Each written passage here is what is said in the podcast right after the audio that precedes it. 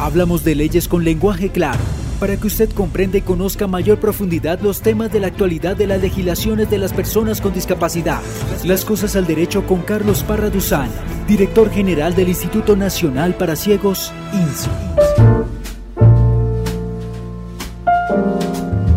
Saludamos a todos los oyentes de INSI Radio y de este programa Las Cosas al Derecho una vez más haciendo nuestro programa desde casa, aprovechando la cuarentena y desplegando esta estrategia que ha adoptado el INSI para llegarle a todos los niños y niñas con discapacidad y desde luego a todos los jóvenes y adultos con discapacidad visual, llamado INSI en casa.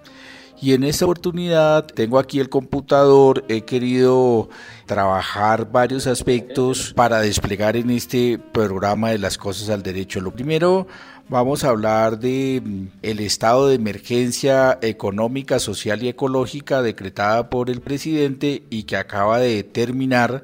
esta declaratoria el pasado 17 de abril. Se decretó el 17 de marzo y como se decretó por un mes a través del decreto 417, decreto legislativo, entonces acaba de terminar este periodo. Lo segundo, quiero volver a retomar un artículo, bueno, este, esta primera parte es con base en un artículo de Rodrigo Uprini, el profesor de la Nacional y el director de la Fundación de Justicia, llamado La cuarentena constitucional, que se lo voy a enviar a Henry para que él nos haga el favor en el primer corte de leérnoslo y poder tener información de primera mano.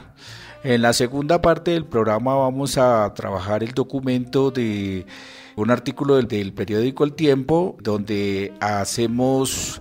la transcripción de las recomendaciones de la comisionada de Naciones Unidas para la Discapacidad, Catalina de Bandas, que en el programa pasado ya lo mencioné, pero no lo desplegamos totalmente. Entonces, esa va a ser la segunda parte. Y si el programa nos alcanza, volveremos a comentar el artículo del Ministerio de Salud referido a los lineamientos de prevención del coronavirus para las personas con discapacidad. Entonces, sería básicamente este la estructura del programa. En el programa pasado tuve un problemita aquí en el sonido donde sonaba un poquito de eco. Espero ya en esta oportunidad haber arreglado este, este impasse y ya tener pues todo el sonido perfectamente adecuado para las cosas al derecho y para este programa de la declaratoria de la cuarentena por parte del señor presidente de la República y sus implicaciones jurídicas. Entonces, ya iniciando esta primera parte, les decía que la cuarentena constitucional es un artículo del profesor Rodrigo Uprini publicado en El Espectador, en el cual él dice que definitivamente la cuarentena genera un dilema, un dilema complejo en el ámbito jurídico, puesto que sabido es que el señor presidente de la República tiene facultades para decretar los estados de excepción. Los estados de excepción pues es la guerra exterior, la conmoción interior y este que ha utilizado en esta oportunidad es el estado de emergencia económica, social y ecológica que está consagrado en el artículo 215 de la Constitución, 214 y 215 de la Constitución. Entonces, el profesor Rodrigo Prini plantea una dificultad como de forma y de fondo. Él dice que definitivamente las cuarentenas, la cuarentena y el aislamiento preventivo obligatorio son limitaciones a los derechos fundamentales. Y él dice, Rodrigo Brini, que para limitar la libre circulación, para limitar los derechos fundamentales de los ciudadanos, debe hacerse a través de decretos legislativos o decretos con fuerza de ley que deben tener un control automático eh, posterior de parte de la Corte Constitucional. Es decir, que la Corte Constitucional debe revisar si es o no constitucional ese decreto que nos limita, que nos aísla, que nos obliga a permanecer en la casa y por eso digamos que es como el análisis que hace el profesor Rodrigo Prini y es el control jurídico y el control político lo tiene el Congreso de la República debiendo revisar pues si políticamente era pertinente el aislamiento preventivo. En ese sentido, el señor presidente de la República expidió el miércoles 17 de marzo el decreto 417 decretando el estado de emergencia económica, social y ecológica. Económica por todas las repercusiones que tiene el aislamiento y el parar la economía colombiana, social, puesto que digamos toda la sociedad estamos confinados a estar en las casas, y ecológica por toda la pandemia del coronavirus en su cepa COVID-19. Entonces, em, el presidente de manera adecuada, el señor presidente Iván Duque Márquez, decretó el estado de emergencia por 30 días el artículo 214 señala que el estado de emergencia económica, social y ecológica se puede decretar por periodos de 30 días que sumados no den más de 90. Es decir, que en este primer periodo ya agotó 30 días, le quedarían facultades para decretar el estado de emergencia por hasta por 60 días más en el año calendario, es decir, hasta el 31 de diciembre. Hasta ahí el planteamiento del profesor Uprini no hay ninguna dificultad. Entonces aquí el mismo computador, en el mismo artículo que yo le voy a pedir a, Henry que lo suba incluso a la página, el problema es que, que tiene la dificultad que estos decretos para decretar la cuarentena deben ser decretos con fuerza de ley, decretos legislativos, decretos... Eh, no decretos administrativos, hay tres tipos de decretos, decretos ordinarios, decretos legislativos y decretos ley. Estos decretos que están bajo estado de excepción pueden limitar los derechos fundamentales, pueden restringir los derechos fundamentales, porque así lo señala la Constitución misma y eh, con base en la ley de estados de excepción, que es la ley 137 de 1994. ¿Cuál es la dificultad que plantea el profesor Rodrigo Prini? Es que dice que los decretos que restringen o que nos mandan a, cuarentena deben ser formalmente decretos con fuerza de ley o decretos legislativos, es decir, son leyes que debería hacer el Congreso, pero teniendo en cuenta la emergencia, la premura, la, los hechos sobrevenidos, los nuevos hechos de, cuarentena, de la pandemia a nivel mundial y en Colombia, los hace el presidente de la República y por eso se llaman decretos legislativos, es decir, que son decretos, es decir, que los hace eh, el Ejecutivo, los hace el Poder Administrativo, pero con fuerza de ley, decretos legislativos, y hasta ahí está bien, o sea, el presidente decretó el estado de emergencia, eh, el, estado de emergencia económica, social y ecológica lo hizo bien a través del decreto 417, 417 del 17 de marzo de 2021, de 2020, el año presente. El problema que plantea el profesor es que dice que los decretos que restringen la movilidad de los ciudadanos, que nos eh, obligan a permanecer en cuarentena o si no eh, incurrimos en una falta y en una multa, se decretaron a través de dos decretos netamente administrativos, no decretos legislativos. Entonces, Rodrigo Prine dice que tanto el primer decreto que obligó a la cuarentena es el 457 y la prolongó con el 531 del presente año. Es decir, la primer cuarentena se ordenó con el decreto 457 que empezó la cuarentena a la medianoche del 25 de marzo, que obligaba a la cuarentena hasta el día 13 de abril, que fue la primera cuarentena planteada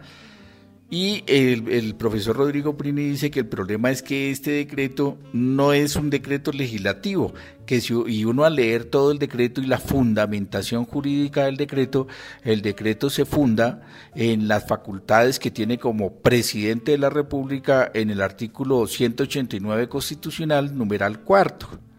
Pero eh, Rodrigo Prini dice que debería haber fundamentado este decreto de que ordena la cuarentena, que restringe los derechos fundamentales, una restricción drástica al derecho a la movilidad de parte de los ciudadanos, ya que nos eh, confina a estar en nuestra casa, debería haber sido a través de un decreto legislativo tal cual como fue el 417 que ordenó o que decretó el estado de emergencia. Entonces, el problema es que los dos decretos que ordenan la cuarentena, eh, la primer cuarentena que fue desde el 25 de marzo hasta el 13 de abril y la prórroga de la cuarentena que fue del 13, del 13 de abril hasta el 27 de abril, que fue el decreto 531, son decretos ordinarios, decretos administrativos y no son decretos legislativos, ni en su fundamentación ni en la firma de todos los ministros, es decir, es un decreto ordinario. Entonces dice Rodrigo Prini, pues que digamos ahí entramos en un intrínculis jurídico, incluso el profesor dice, sí, puede ser un problema de abogados que generalmente enredan más las cosas, pero dice que definitivamente para garantizar el Estado de Derecho, pues se debe cumplir con las formas y la forma debería haber sido un decreto legislativo, dice el profesor Rodrigo Prini profesor de Derecho Constitucional de la Nacional y director de la Fundación de Justicia. Entonces,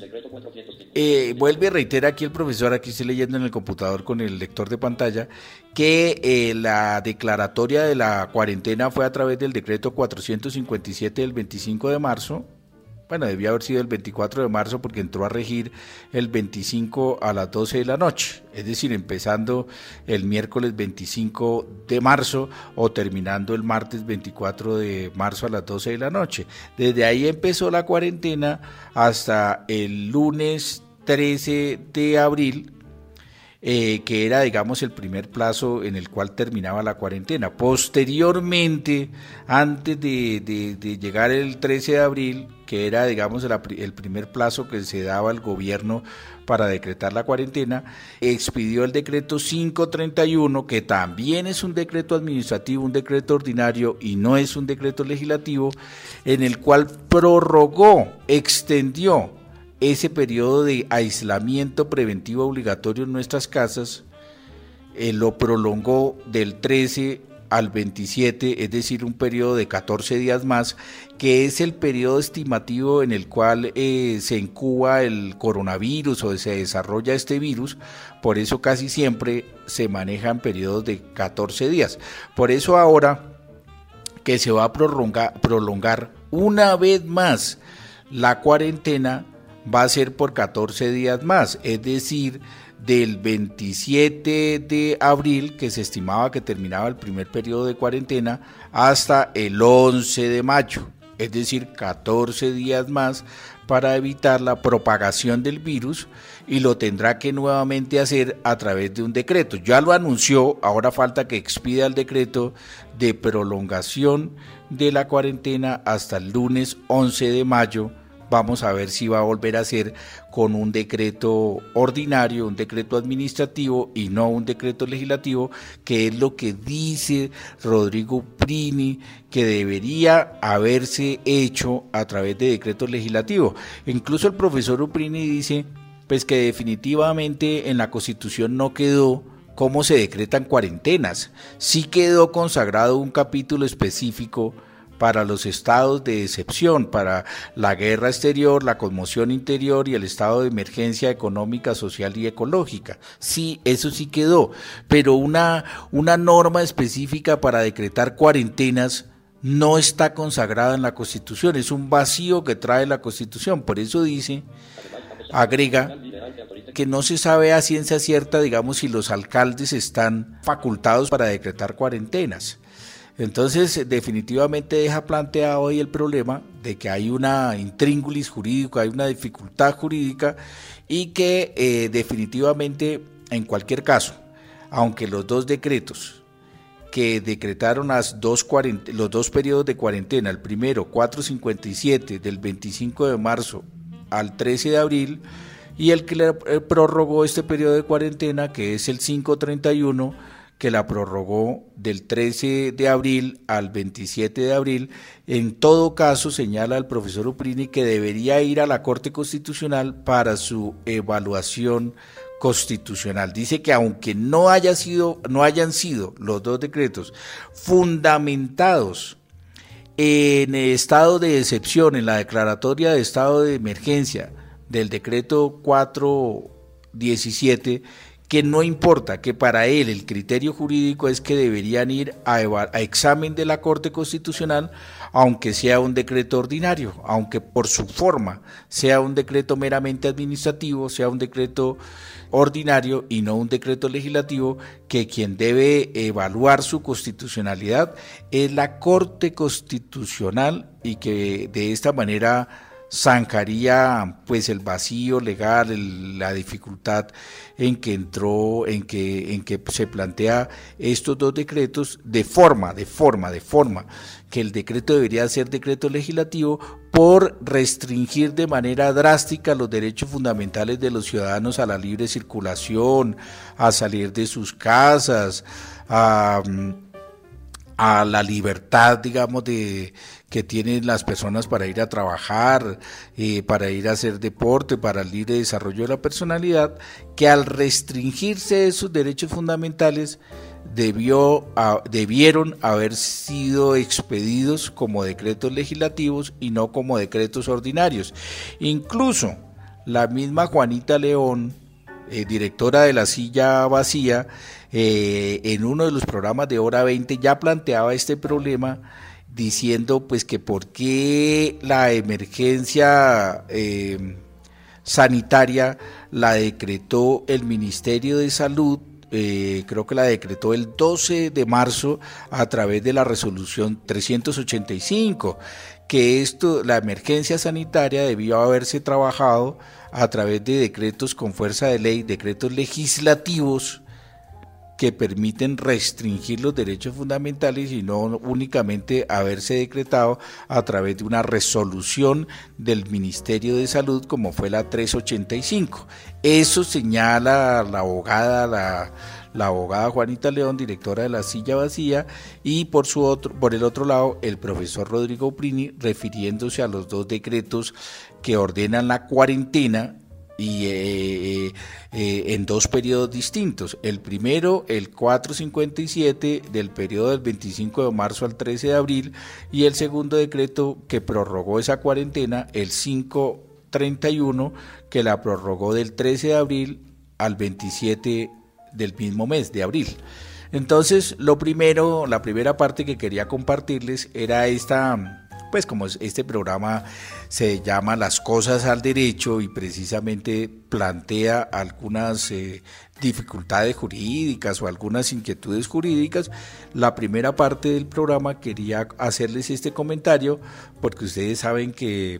el propósito de este programa es mantenerlos al tanto de las cosas de actualidad del país, tratarlas de poner al derecho y tratarlas de aclarar por eso la primera parte ha sido dedicada a eh, la naturaleza jurídica de los decretos que eh, declararon la cuarentena, si debieron haber sido decretos legislativos o decretos ordinarios, tal cual como lo hizo el señor presidente de la República, el señor Iván Duque Márquez. Así que esta fue la primera parte del programa. Ya volveremos. Henry ya tiene el artículo La cuarentena constitucional del profesor Rodrigo Pini. Sí, señor doctor, aquí lo tengo. Así que hacemos una pausa, leemos el artículo y ya volvemos aquí a las cosas al derecho desde el trabajo en casa. La cuarentena constitucional por Rodrigo Uprimi. Las cuarentenas decretadas por el gobierno nacional y por varias alcaldías plantean un dilema complejo ¿Qué hacemos con estas medidas? que son necesarias y constitucionales por su contenido, pero que parecen inconstitucionales por su forma? Explica la paradoja del doctor Rodrigo Oprime.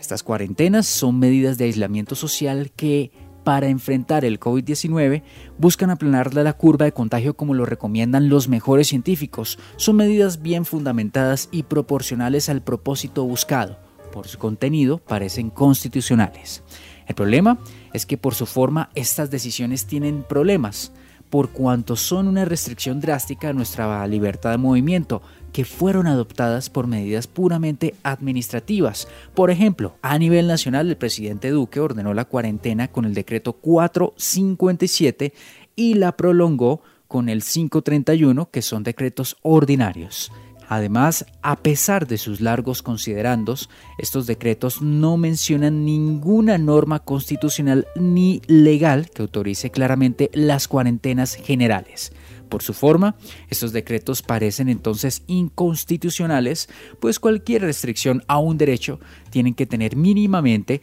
una autorización constitucional o legal. Esta disquisición puede parecer un formalismo jurídico de abogados que enredan las cosas, pero no lo es. Es grave que restricciones de derechos tan severas una cuarentena sean decretadas por autoridades administrativas sin autorización legal clara y sin los controles jurídicos y políticos que la Constitución prevé frente a los estados de excepción. Un decreto legislativo de estado de excepción tiene control automático de la Corte Constitucional y control político del Congreso, que deben ambos examinar las medidas. Decretos ordinarios como el 457 o el 531 carecen de esos controles. Y hoy la cosa es aún más grave, pues debido al COVID-19 el Consejo de la Judicatura suspendió los términos de las acciones de nulidad, que son las que permitirán demandar estos decretos. Las cuarentenas que son las medidas más severas de restricción de nuestra libertad en las últimas décadas, carecen hoy de control judicial, lo cual no es un asunto menor, como tampoco lo es que no sea claro si estos confinamientos pueden ser decretados también por alcaldes y gobernadores. Esta incertidumbre existe porque la Constitución no previó cómo enfrentar pandemias, pues nadie pensó que las sufriríamos. Pero eso no significa que las autoridades no podían actuar frente a esta amenaza, pues como dijo alguna vez el juez estadounidense Robert Jackson, las constituciones no son pactos suicidas, en ese contexto hicieron bien el presidente Duque o la alcaldesa López en Bogotá en ordenar las cuarentenas y el profesor Uprini dice que él no cree que hubieran pretendido eludir los controles judiciales y políticos al decretarlas, sino que actuaron de buena fe para enfrentar el COVID-19 en un marco de enorme incertidumbre, incluida la incertidumbre normativa. Pero el problema existe, la amenaza del COVID-19 no debe llevarnos a poner en cuarentena la Constitución y por ello es trascendental aclarar quién puede declarar las cuarentenas, en qué condiciones, con qué tipos de medidas y con cuáles controles políticos y judiciales. Es un tema complejo que buenos constitucionalistas como Esteban Hoyos o Héctor Riveros han debatido y que pienso abordar en estos escritos. Por lo pronto, creo que para dar claridades, la Corte Constitucional debería asumir el control de los decretos 457 y 531 que ordenaron las cuarentenas, lo cual es posible siguiendo el precedente de la sentencia C400 de 2013, pues a pesar de ser formalmente decretos ordinarios, son materialmente normas con contenido de ley, propias de estado de excepción. Firma el artículo de Rodrigo Oprimi, investigador de justicia y profesor de la Universidad Nacional. Aprovechamos para hacer la primera pausa informativa. Los invito por favor para que participen a través de las redes sociales, arroba bajo radio en Twitter, emisora INSI, nuestra fanpage de Facebook. Participe y haga parte de la radio incluyente. No lo olviden, numeral INSI en casa. Ya volvemos. En INSI Radio al Derecho con Carlos Parra Duzán.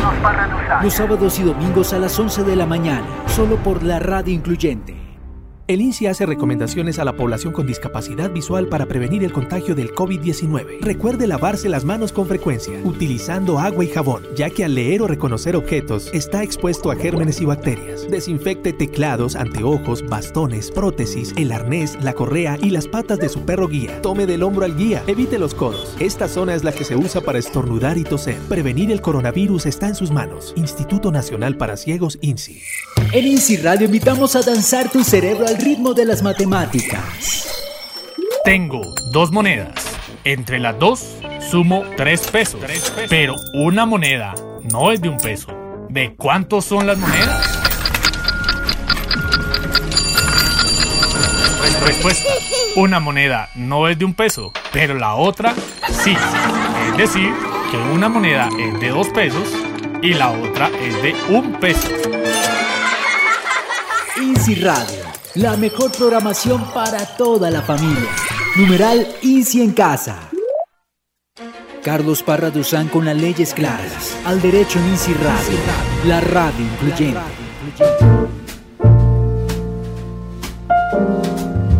Volvemos a las cosas al derecho. En esta oportunidad vamos a, a, hablar de las recomendaciones de la alta comisionada de Naciones Unidas para la Discapacidad, Ustedes saben que eh, Naciones Unidas eh, se ha, habido, se ha ido como creando una estructura en discapacidad luego de la aprobación del Comité de Seguimiento de la Convención de Discapacidad, ya que a partir del 2008 entró en vigencia eh, la Convención sobre los Derechos de las Personas con Discapacidad, se creó el órgano de seguimiento que es el comité, al cual hice parte del 2015 al 2018,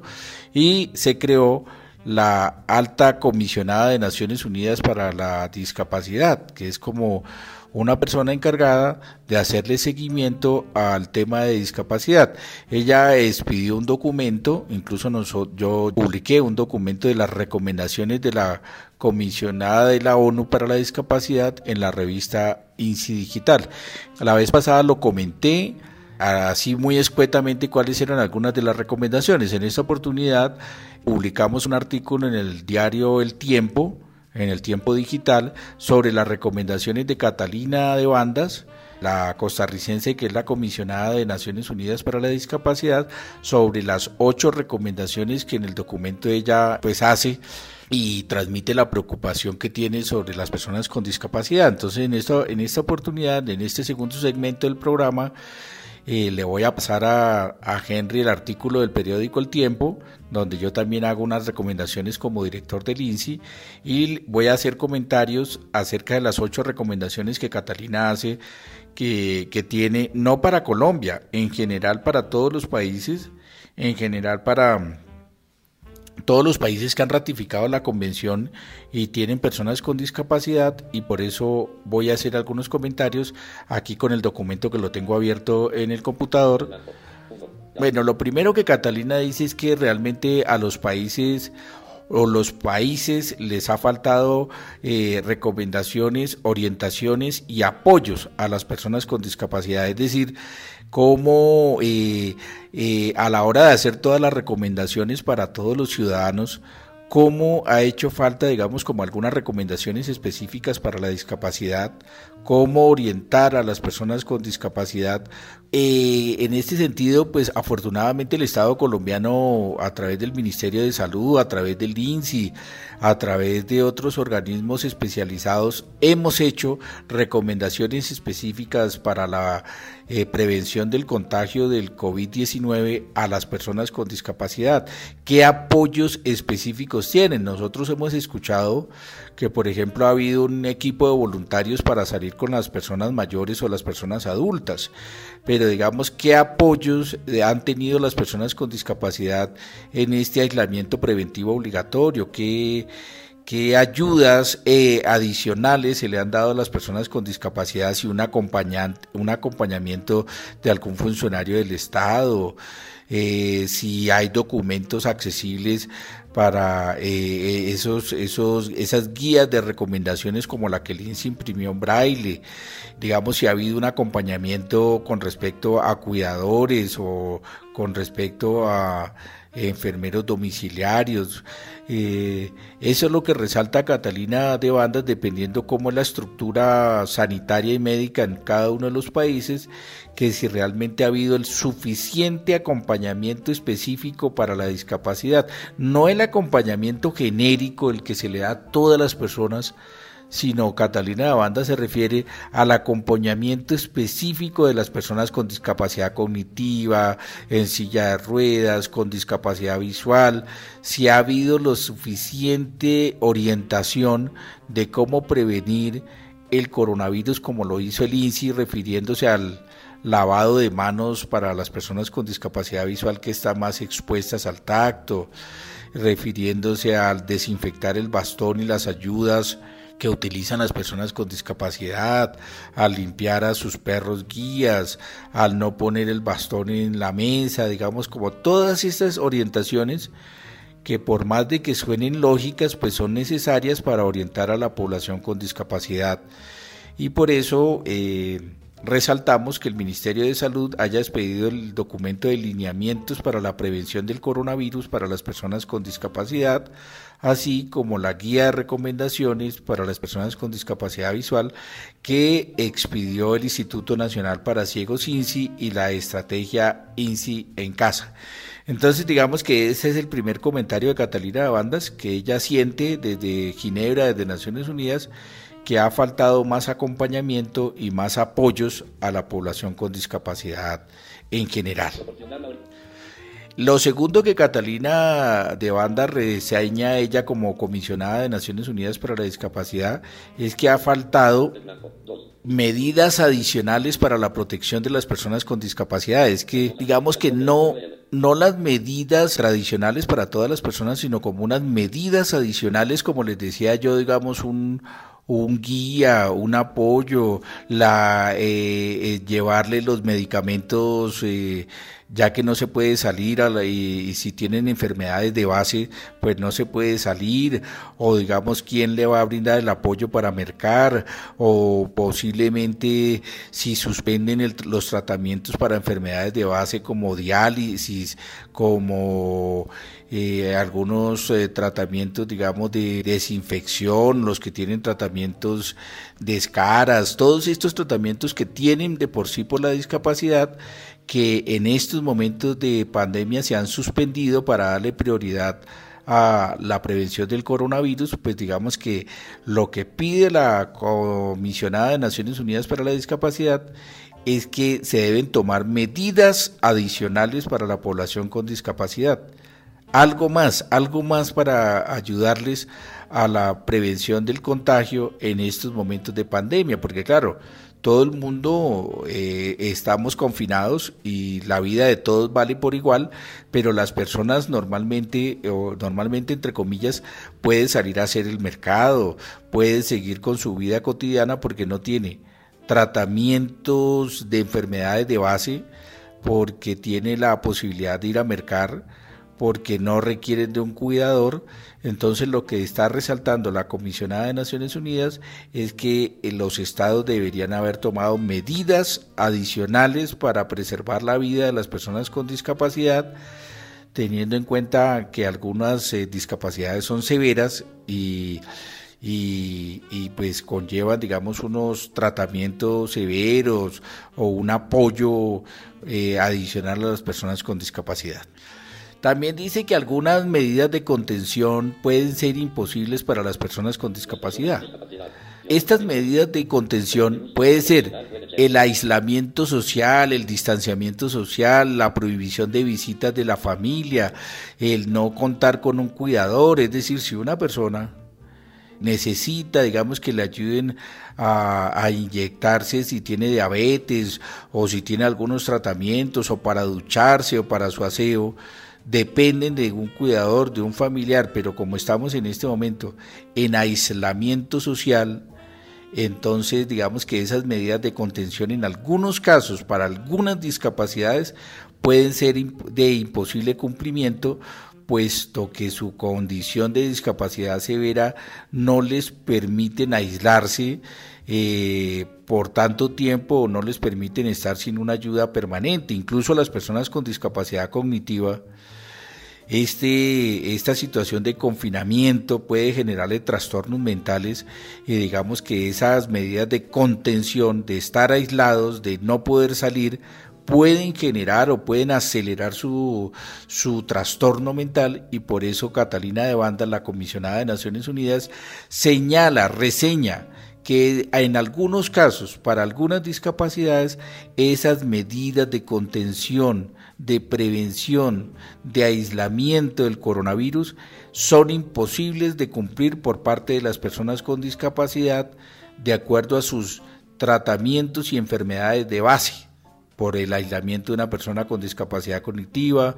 por una persona que tenga una discapacidad severa de cuadraplegia, requiere un cuidador o que se le permita que sus familiares lo visiten, cosas que en este aislamiento social en el que estamos son prohibidas. Entonces por eso Catalina de Banda señala de que algunas medidas de contención no son posibles de cumplir para algunas personas con discapacidad severa. Esa es la tercera recomendación, la tercera eh, medida, el tercer punto que reseña la comisionada de Naciones Unidas. La cuarta medida, y la hemos visto en el país, es que generalmente las personas con discapacidad no tienen trabajo, no tienen recursos para poderse sostener sin ninguna ayuda durante la cuarentena. Es decir, eh, Catalina de Banda señala que muchas personas con discapacidad viven en la informalidad, viven, digamos, de ayudas, eh, de algunos familiares y digamos que mantenerse aislados durante cuatro semanas, seis semanas, sin ningún tipo de inyección económica, pues que es muy difícil, que definitivamente una de las características de la población con discapacidad es eh, la pobreza. Por eso desde Naciones Unidas siempre se ha dicho que hay un vínculo inseparable, inescindible entre la pobreza y la discapacidad, y entre la discapacidad y la pobreza. ¿Por qué ese vínculo? Porque ellos dicen que la pobreza por los altos o más bien bajos niveles de nutrición pueden generar discapacidad por los niveles de hacinamiento, por la mala nutrición, por eh, condiciones de trabajo infantil, pueden generar eh, la discapacidad o al revés, que la discapacidad puede generar pobreza porque al haber altos índices de desempleo, al no tener la misma eh, niveles de productividad, las mismas posibilidades de, de ser vinculado laboralmente, las mismas maneras de poder producir, también la discapacidad genera pobreza. Entonces por eso hablan de que hay un vínculo inescindible entre discapacidad y pobreza y entre pobreza y discapacidad. Por eso Catalina de Bandas señala que pues en este aislamiento preventivo, como están muchos eh, sectores económicos, eh, no solamente la discapacidad, pero que la discapacidad puede estar más expuesta a situaciones de pobreza, situaciones de, de requerir un apoyo como lo ha hecho el Estado a través de familias en acción, a través de jóvenes en acción, a través de Colombia Mayor o, el apoyo al adulto mayor, a través de las ayudas del Ministerio del Interior o a través de las ayudas de, del Plan de Alimentación Escolar, del PAE, del Ministerio de Educación o a través ya de las ayudas de cada una de las ciudades, en este caso Bogotá Solidaria y otras ayudas que, que ha tenido, digamos, los colombianos en situaciones de pobreza o de extrema pobreza por eso lo que resaltaba pues Catalina de Bandas, de que generalmente eh, las personas con discapacidad requieren esa ayuda adicional, esa ayuda económica adicional. En el punto quinto, Catalina de Banda señala que la situación de las personas con discapacidad que están en residencias, en, sitios de, digamos, de, apoyo a la discapacidad, en residencias de asistencia, en instituciones de la seguridad social, de sanidad, que se puede agravar precisamente por el confinamiento de muchas personas con discapacidad, digamos por el contagio masivo que pueden estar estas personas con discapacidad, es decir, si estar en un en un hogar geriátrico, si estar en un sitio donde cuentan con algún apoyo, el estar en grupo pues podría generar un contagio masivo y podrían estar más expuestas, señala Catalina de Bandas, de esas personas con discapacidad que están en algunos sitios de asistencia, en algunos sitios de apoyo y que allí podría presentarse un mayor riesgo por el cuidado que deben de tener esas personas con discapacidad que generalmente tienen algunas, eh, tienen algunas enfermedades de base adicionalmente a su discapacidad. Esto lo señala aquí en el documento Catalina de Bandas. En establecimientos psiquiátricos también señala, hasta las prisiones, digamos que por eso salió el gobierno expidió el decreto para la escarcelación, para eh, evitar eh, el hacinamiento de las cárceles, uno de los criterios de escarcelación es que sea una persona con discapacidad. Hay más, por ejemplo, el que sea adulto mayor, el que tenga discapacidad, el que sea esté por delitos menores, el que tenga esté en embarazo, Pero uno de los criterios precisamente para disminuir el riesgo es que sea persona con discapacidad. Por eso la recomendación de Catalina de Bandas pues finalmente se ve reflejado en el decreto del Ministerio de Justicia que ordenó la reclusión domiciliaria hasta por seis meses mientras pasa la pandemia del coronavirus, mientras pasa esta emergencia, se ordenó la descarcelación de esas personas de manera temporal y en ese grupo se incluye a las personas con discapacidad. En el punto 6 eh, eh, señala Catalina de Bandas de que hay una mayor responsabilidad por parte de los estados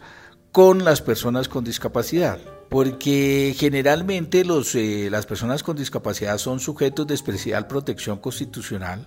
Generalmente las personas, dice Catalina de Banda, generalmente las personas con discapacidad han sido eh, han sufrido una discriminación social y una discriminación estructural.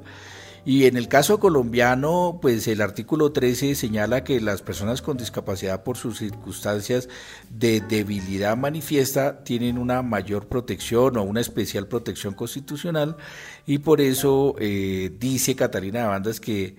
se exige de parte de los estados una mayor responsabilidad para el cuidado, la prevención, eh, el derecho a la vida de las personas con discapacidad, porque generalmente son sujetos de especial protección constitucional, tal como lo señala la Constitución del 91 en el artículo 13. Entonces, casi siempre, pues digamos que las personas con discapacidad por eh, tener eh, su discapacidad y enfermedades asociadas o enfermedades de base, pues requieren un mayor cuidado por parte del Estado incluso por varios factores de vulnerabilidad, puede ser por su discapacidad, por su condición de pobreza, por su condición de desplazados, por su condición de víctimas, por su condición de un grupo históricamente discriminado por ser afrodescendiente, digamos que puede tener varios factores de vulnerabilidad o de diferenciación como lo señaló la misma Corte Constitucional en el conocido ese auto 06 que habló de grupos diferenciados al referirse a las personas con discapacidad. En el punto 7, Catalina de Banda, la comisionada de Naciones Unidas para la Discapacidad, señala algo muy importante y es que se debe garantizar la supervivencia de las personas con discapacidad. Y es que esto, este tema es un poco complejo, porque definitivamente ante la pandemia y el coronavirus la vida de todos vale por igual. Todos merecemos y tenemos derecho a la vida. Pero Catalina de Bandas en este punto de, de, garantizar la supervivencia, ella señala que digamos a la hora de tener un tratamiento prioritario, la hora que se llenen todas las unidades de atención eh, de emergencia, las UCIs, las unidades de, atención prioritaria de, de emergencia, que a las personas con discapacidad no se les vaya a excluir por ser más probable que no vayan a sobrevivir, es decir, que a las personas con discapacidad se le dé la misma atención prioritaria que a los demás, así tenga menos probabilidad de sobrevivir ante el coronavirus, ante el contagio, que las demás personas. Así no tenga la misma probabilidad que por el hecho de tener discapacidad no se les vaya a excluir de un tratamiento con respirador o con un tratamiento propio del coronavirus. Entonces, ella señala que se les debe garantizar el mismo derecho a la vida que a las demás personas que no tienen discapacidad y que a lo mejor tienen mayor probabilidad de sobrevivir al tratamiento del COVID-19. Entonces por eso Catalina de Bandas dice que debe, debe, establecerse un protocolo de atención a personas con discapacidad también, para que cuando los, los recursos, los recursos médicos sean escasos, digamos que haya como no, que no se vaya a establecer un orden un orden prioritario de que primero se vayan a atender a personas de entre 20 y 40 años que pueden sobrevivir, después sí se atiendan a personas entre 40 y 60, después a personas que no tengan tales enfermedades, después a personas que no tengan discapacidad, es decir, lo que advierte es que no vaya a haber una priorización dependiendo de la posibilidad de supervivencia que vaya a tener la persona al tratamiento de coronavirus. Eso es lo que resalta la comisionada de Naciones Unidas. Y por último, en el punto 8 habla de un poco de consultar a las organizaciones de discapacidad para saber cuáles son sus necesidades, de hacer las consultas, de preguntarle qué tipo de formato requieren para mantenerlos informados, de preguntarles cuáles son las enfermedades más frecuentes en la población con cierto tipo de discapacidad, de poderles enviar una información adecuada, de recoger las bases de datos para enviarles eh, mercados, ayudas humanitarias. Entonces Catalina de Bandas en el último punto habla de la consulta a las organizaciones de personas con discapacidad para la orientación, para los apoyos, para la ayuda humanitaria que les pueden brindar los estados que hacen parte de la Convención de Discapacidad de Naciones Unidas en esta época de pandemia. Así que le voy a enviar este artículo a Henry y un video que nos mandaron sobre la atención o sobre las recomendaciones de Naciones Unidas para la discapacidad en esta época de la pandemia del coronavirus en su cepa COVID-19 y la especial atención y responsabilidad de los estados para con nosotros las personas con discapacidad. Quería comentarles este documento así detenidamente, punto por punto, en estos ocho aspectos que señala la señora Catalina de Bandas como comisionada de Naciones Unidas para la discapacidad. Así que hacemos una pausa para que Henry nos comparta este artículo también del diario, del periódico El Tiempo, que salió el lunes 20 de abril se lo vamos a compartir para que donde mencionan también al Instituto Nacional para Ciegos y las recomendaciones que hace Catalina de Bandas. La alerta de la ONU sobre la protección a personas con discapacidad. Para la ONU es un riesgo limitar el contacto de las personas con discapacidad con sus seres queridos. El alto comisionado considera que se ha hecho muy poco para orientar y apoyar a las personas con discapacidades durante la pandemia. Para la relatora especial sobre los derechos de personas con discapacidad, Catalina de Bandas, muchas de las personas en condición de discapacidad pertenecen a un grupo de alto riesgo. Abro comillas, las personas con discapacidad sienten que las han dejado atrás. Las medidas de contención como el distanciamiento social y el aislamiento personal pueden ser imposibles para quienes requieren apoyo para comer, vestirse o ducharse, cierro comillas. La relatora agregó que este apoyo es básico para su supervivencia y que los estados deben tomar medidas adicionales que garanticen la protección y la continuidad de los apoyos a esta población durante la crisis. Se sugiere que esta población trabaje desde su casa y que reciban licencias remuneradas para garantizar la seguridad de sus ingresos, pero también hay que tener en cuenta sus cuidadores y acompañantes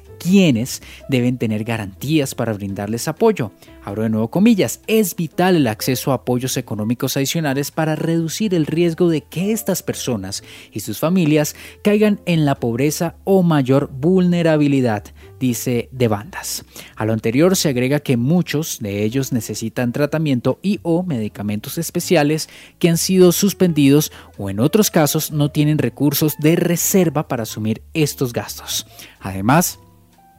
parte de esta población se encuentra en instituciones, establecimientos psiquiátricos o en prisiones, situación que los pone en estado de riesgo de contaminación, un problema que se suma a la ausencia de supervisión externa.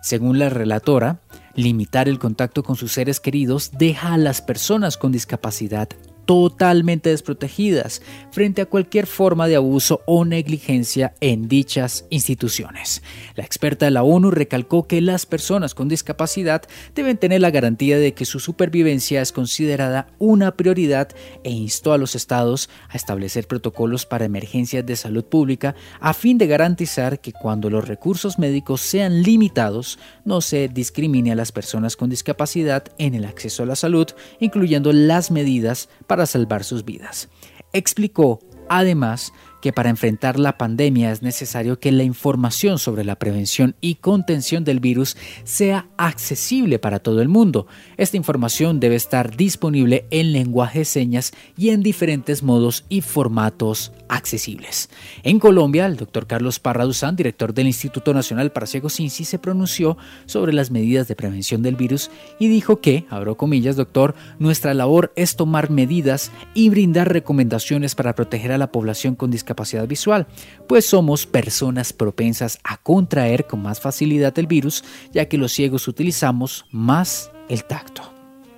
El director hizo una serie de recomendaciones para las personas con alguna discapacidad visual durante esta crisis. Recordamos varias de estas recomendaciones, doctor. Las personas con discapacidad visual tienen muy buen oído. Si perciben que su interlocutor tiene voz afónica por la gripa o tiene tos, mantenga una mayor distancia, que evite pues también la transmisión de gotículas procedentes de la nariz o la boca. Si usted es persona con discapacidad visual y le ofrecen ayuda para guiarlo, tómese el brazo, no permita que lo cojan de la mano ni que tengan contacto directo con la piel.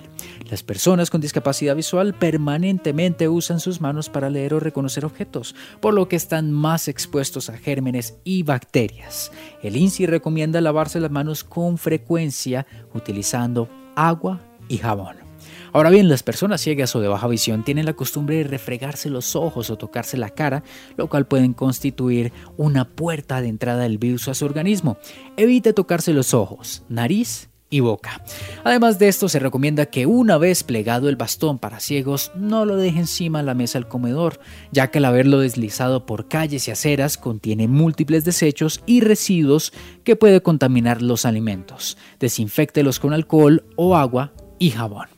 Limpia y desinfecte objetos y superficies que toca constantemente. El celular es uno de los elementos que más acumula bacterias, teniendo en cuenta que los gestos táctiles para ciegos requieren mayor contacto con la pantalla, urge desinfectarlo con mayor frecuencia. No intercambie libros o documentos en braille. La lectura del sistema braille requiere pasar varias veces los dedos por las hojas, por lo que se puede dejar virus en el papel que al intercambiarse con otra persona puede contagiarse. Tenga su propio kit de aseo. El INSI le recomienda tener una cartera con gel antibacterial, jabón líquido, pañuelos faciales y toallas desechables para las manos. Al toser o estornudar, cúbrase la boca y nariz con el codo flexionado o use un pañuelo de papel, desechándolo inmediatamente y luego lávese las manos. Si presenta fiebre, tos y dificultad para respirar, usted como persona con discapacidad visual puede pedir una cita prioritaria a su EPS. Cuéntele al médico dónde ha estado y con quién ha tenido contacto. Esto evitará que infecte a otros. Además, se recomienda que tenga registrado en su teléfono con lector de pantalla o en su agenda en braille el número telefónico de su médico y pida una cita médica domiciliaria en caso de requerirlo. Ahí está, doctor, este artículo también con todas las recomendaciones que hemos estado diseñando y creando desde el Instituto Nacional para Ciegos INSI, que también ustedes lo han podido escuchar a través de nuestra emisora INSI Radio y también de todos nuestros medios como www.insi.gov doctor. Vamos a una pausa y volvemos para el cierre de este programa, Las Cosas al Derecho en cuarentena. Numeral Las Cosas al Derecho. Participe en Twitter, arroba INSI-radio y emisora INSI en Facebook e Instagram. Hola, mi nombre es Luisa Moreno y quiero invitarte a que hagas parte de la biblioteca virtual para ciegos del INSI donde podrás descargar hasta 20 libros por mes en formatos como Word, PDF, Daisy Voz Locutor, entre otros. Solamente tienes que enviarnos tu certificado de discapacidad y la foto de tu cédula por ambas caras al correo biblioteca para en el cuerpo del mensaje, déjanos tu nombre y un número telefónico al cual te llamaremos. Anímate. Numeral INSI en casa. Queremos aportar a la tarea de enseñar, aprender y acompañar a los estudiantes ciegos y con baja visión en sus labores escolares. Al aire las cosas al derecho con Carlos Parra Duzán, Radio. La radio incluyente.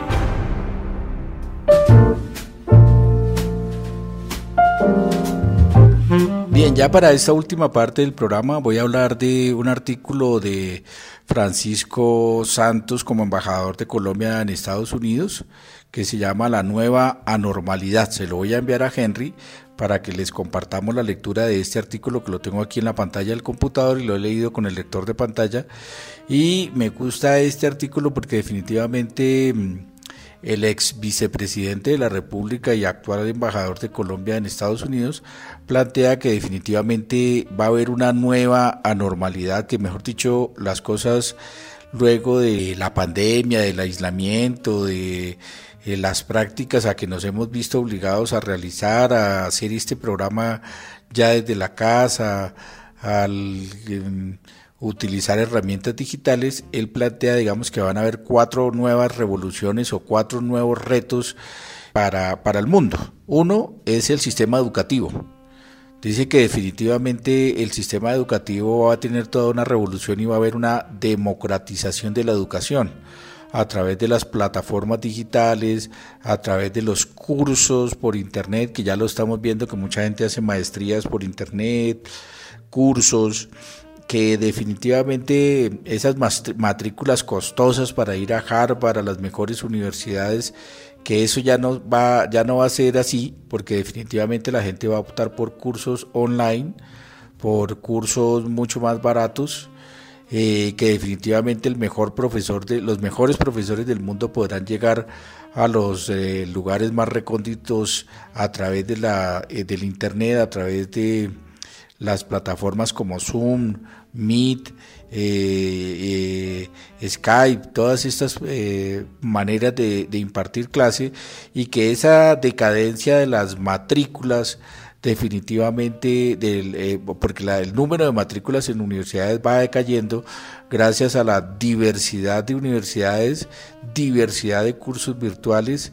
diversidad de cursos tradicionales, es decir, que las carreras ahora van a ser tecnológicas o técnicas y que van a ser de dos años, ya no los cinco años, a través de toda la revolución educativa virtual. Incluso señala que la educación eh, más o menos permanece igual de hace cinco siglos, que la educación, digamos, de las grandes universidades permanece pues lo mismo, digamos, con aulas, con clases presenciales, con eh, los libros tradicionales y que definitivamente tiene que haber una revolución educativa luego de esta pandemia, luego del coronavirus, luego de estar terminando todos los que somos docentes a través de clases virtuales, a través de talleres para realizar en, clase y ya no un simple examen de pregunta y respuesta. Entonces definitivamente el primer reto que señala Francisco Santos en este artículo de la nueva normalidad es que definitivamente el sistema educativo va a cambiar. Lo segundo que dice que incluso en Estados Unidos está pasando es eh, que va a morir el periódico en físico, el periódico en papel, que definitivamente las noticias digitales, los periódicos digitales, los portales digitales, eh, lo hemos visto en, distintos programas del INSI como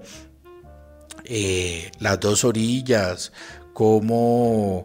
eh, La silla vacía, que son, no son periódicos, sino que son portales y uno lee noticias ahí, hay columnistas, incluso ahora con el retiro de los Danieles de semana, ahora también crearon su propio portal, y que en, en Estados Unidos prácticamente están subsistiendo tres periódicos, que es el de Washington Post, el de Nueva York y el de Wall Street Journal. Sí, básicamente digamos que estos tres periódicos están subsistiendo en papel, pero que definitivamente estamos viviendo como la,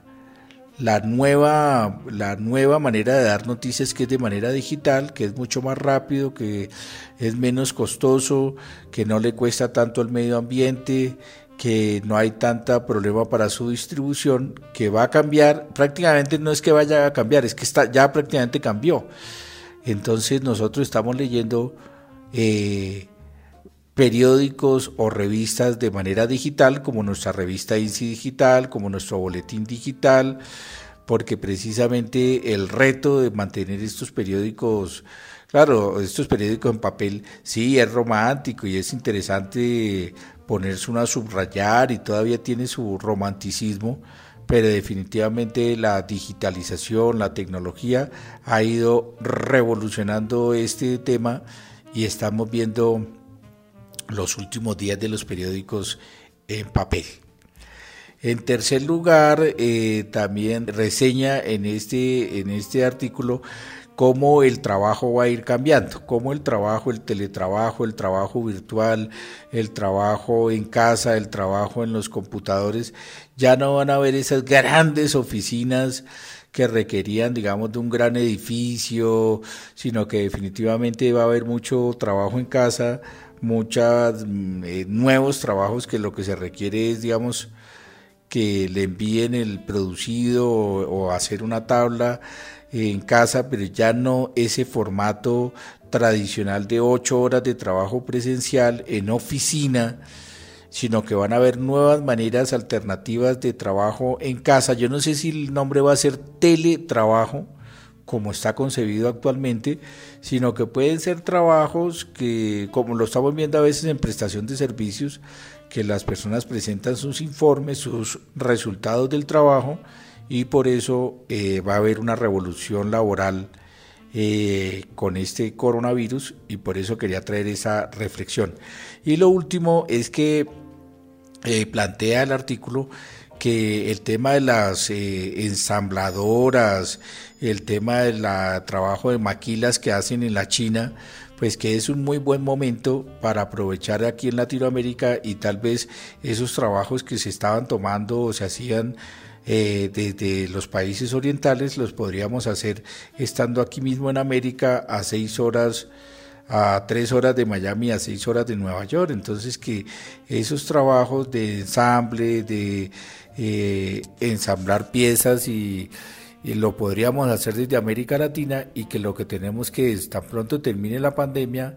el aislamiento, estar preparados para el cambio e inmediatamente mm, reaccionar y posicionarnos en el mercado, en los nuevos mercados, para ser líderes de estos sectores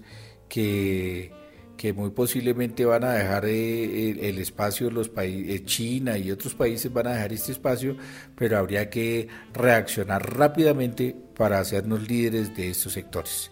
Entonces aquí les comparto este artículo de Francisco Santos que hace unas reflexiones interesantes y que Henry muy amablemente nos va, nos va a compartir. Muchísimas gracias, este es el tercer segmento, volveré ya para despedirme y terminar por hoy este eh, programa de las cosas al derecho. Perfecto, doctor. Vamos entonces a semana.com y nos encontramos con el siguiente artículo, la nueva anormalidad. Francisco Santos, embajador de Colombia en Estados Unidos, y su visión de lo que pasa en medio del COVID-19. Algunos dicen que nada va a cambiar, que vamos a volver a las mismas una vez pase la pandemia. No lo creo. Una minoría, generalmente con gran capacidad de repercusión, tratará de imponer su visión de más de lo mismo, pero lo cierto es que el mundo ya no lo es. Para bien en algunos casos y no tanto en otros. Veamos. Empecemos entonces por lo más obvio, la educación. En la última década la mayoría de industrias se transformaron brutalmente por cuenta de la revolución digital. Una que no cambió y que sigue operando como hace cinco siglos es la educación. Se ha adaptado con clases virtuales, pero no ha entendido que su modelo de negocio cambió y esta parálisis del mundo educativo tradicional mostró que la educación masiva totalmente virtual no solo es posible, sino absolutamente necesaria. Finalmente llega el momento democrático de la educación y en pocos años el mejor profesor del mundo podrá educar al estudiante más pobre del planeta. La inversión en costosos edificios, en costosas gerencias y decanaturas, en inmensos gastos administrativos van a ser cosa del pasado cursos virtuales del mejor profesor por unos pocos dólares con miles de estudiantes, certificaciones por competencias otorgadas por el sector privado, títulos cada año de estudio, carreras de uno o dos años van a ser la norma, y a precios de cientos de miles de pesos y no de millones. La pandemia aceleró lo que ya se venía gestando. La crisis de matrículas en las universidades en todo el mundo es irreversible. Un título hoy en día no garantiza nada. Más del 50% de los estudiantes no trabajan en la carrera que estudiaron y la distribución del conocimiento ya no es exclusividad de la universidad. El mundo se va a educar en plataformas virtuales hechas a la medida del estudiante y de un mercado laboral cambiante. Y sí, unos pocos pagarán millones de pesos para ir a los Andes o a Harvard a disfrutar del ambiente social porque en materia educativa no podrán competir con el mundo virtual que ya llegó. El periódico diario va a morir de manera acelerada es muy posible que solo unos pocos sobrevivan a esta crisis.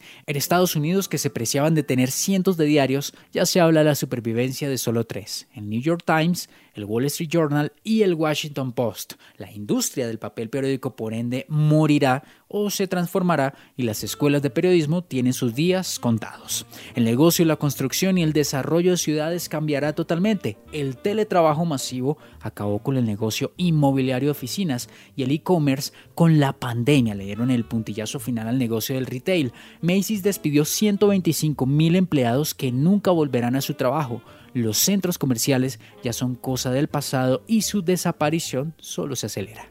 El comercio global, como se vivió en las últimas cuatro décadas, también murió. Las cadenas logísticas hoy se van a acercar cada vez más a su mercado y Colombia a cuatro días en barco de Miami, a cinco de Nueva York y a siete de California tiene la inmensa oportunidad de reindustrializarse, Colombia debe convertirse en un hub industrial y tecnológico que aproveche esta nueva coyuntura mundial. Farma, agroindustria, somos la última frontera agrícola de Occidente, tecnología empezando por ensamble de aparatos tecnológicos y ensamble y producción que hoy se hace en China y busca destino. O resourcing, como ya lo dicen acá, son las inmensas oportunidades que hoy tiene nuestro país.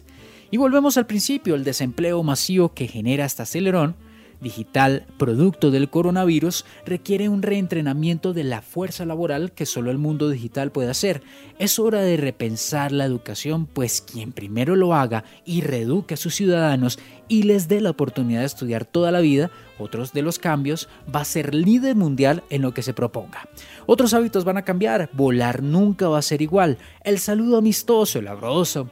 el abrazo acogedor o el beso inocente, que ya está en proceso de extinción. En muchos lugares del mundo van a desaparecer. La canasta enérgica, aunque va a tomar décadas, tiene un camino hoy más renovable. Y la casa oficina ahora hace parte de la experiencia laboral. En fin, esto apenas comienza. Bienvenidos al siglo XXI. Así es como cierra este artículo creado por Francisco Santos, www.semana.com la nueva anormalidad.